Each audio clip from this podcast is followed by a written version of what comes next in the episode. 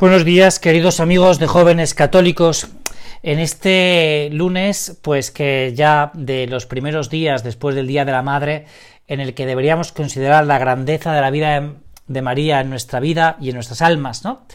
Sin embargo, yo quería contarte un pequeño suceso que me ha ocurrido esta semana y que nos puede introducir en el tema de la meditación del día de hoy. Mira, el suceso es que me encuentro por los pasillos del colegio a un chico de tercero de la ESO, que está ahí tirado en el suelo, ¿no? El pobrecillo ahí con la cabeza entre, entre las piernas y, le pregunto, ¿no? Oye, ¿qué te, qué, te ocurre, no? Y me dice el pobre individuo, ¿no? Me dice, mire, estoy depre, estoy depre. El profe de mates me ha puesto un 5. Y yo, como usted bien sabe, nunca bajo del 9. Y entonces pensé en esta pobre depresión de este pobre alumno, ¿no? Que es tan brillante. Y es que muchos de nuestros alumnos, de, de nosotros mismos, nos movemos en esta sociedad del rendimiento en la que hoy vivimos, que solo espera de cada uno de nosotros éxitos. Y lo peor, y lo peor es que en el amor, en el amor nos puede ocurrir lo mismo. Podemos pensar, como yo le aconsejé a un amigo hace ya muchos años, que si iba a ir con. que si iba con un ramo de flores, un ramo de rosas espectacular, ¿no? A ver a, a la que ese momento era el amor de sus sueños, Lucía, ¿no? Pues la iba a conquistar, ¿no? Llamó a la puerta, apareció Lucía, le dio el ramo de flores, el ramo de rosas, y Lucía le contestó muy bien, pero solo como amigos, ¿no? Claro, el amor, el amor no es dos más dos, ¿no? No es que solo con mi esfuerzo voy a conquistar a, Juli a, Lucía, ¿no? El amor no es que si hago las cosas y no salen, me siento rechazado, me siento un cero a la izquierda. Porque conquistar el amor, que es al final conquistar la santidad, no se rige bajo la simple fórmula matemática del 2 más 2 es igual a 4, sino que el amor supera las reglas de la sociedad, de la utilidad, y se mueve en otras coordenadas. Se mueve en otras coordenadas. Mira, podríamos pensar que, como me dijo un chico después de la última charla de Marta Páramo con Given Fate aquí en Jaén, que aquello había sido un éxito porque, porque habían ido más de 100 personas, ¿no? Y otra persona que le estaba escuchando, pues en esos momentos le dijo, mira, ha sido un éxito. Si alguna de las personas que ha estado aquí le ha ayudado, le ha ayudado a acercarse a Dios. Y es que esto es así, ¿no? Esto no es fórmulas matemáticas, porque el amor no tiene una vara de medir no tiene un termómetro para medir el servicio, la entrega, el sacrificarse por los demás. Esto no tiene precio. No se puede ponderar. No se puede ponderar el amor de una madre por un hijo. Y el de un hijo por una madre, cuando con toda su ilusión, pues al llegar del colegio, pues con una gran sonrisa le da ese beso cariñoso, tierno, ¿no? El amor verdadero no busca rendimiento a corto plazo. El verdadero amor, un amor eterno, es el que se trabaja todos los días. Zamora, como dice muy bien la expresión, no se conquista en una hora, ¿no? Y el amor no es coger y hoy digo, sobre todo el amor de Dios, coger y decir hoy, hoy martes, por ejemplo, voy a misa esta tarde y ya he conquistado el amor de Dios. Esto no es así. La vida, la vida espiritual no es resultadista, sino que es enamoradiza. La búsqueda y el encuentro con el amor de Dios no se alcanza con la simple técnica y la táctica. Si hago esto me salvo y si dejo de hacer aquello me condeno. Esto no funciona así.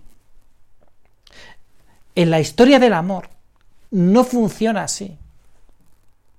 la relación con Dios no se conjuga solo con el verbo deber, sino fundamentalmente con el verbo amar, que supone, que supone deber. Pero no es solo un deber, es mucho más grande la relación con Dios, porque es una relación de amor. La verdadera vida cristiana es superar la angustia de si no hago esto, no consigo el premio, sino que la vida cristiana lo que consiste es intentar sorprender a Dios porque ha, he realizado lo que Él me pedía.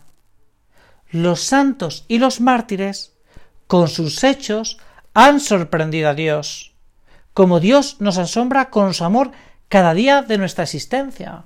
Es que en esto consiste la santidad. La santidad consiste en intentar sorprender a Dios.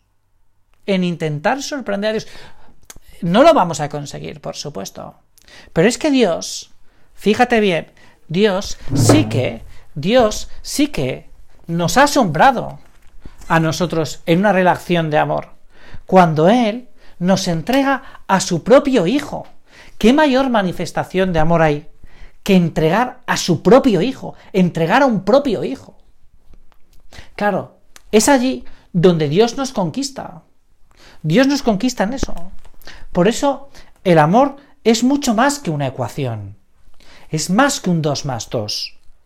Las exigencias del Evangelio, para cada uno de nosotros, no se pueden encorsetar, como dice el Papa Francisco en la última exhortación apostólica, en determinadas normas, costumbres o estilos. Aquí hay que tener iniciativa, ilusión, imaginación para intentar conquistar el amor de Dios. Y eso se puede hacer cuando uno cuida un medio, que es el espejo de la imagen y semejanza de Dios en cada uno de nosotros, llamado oración. La oración ese encuentro personal e íntimo con Dios.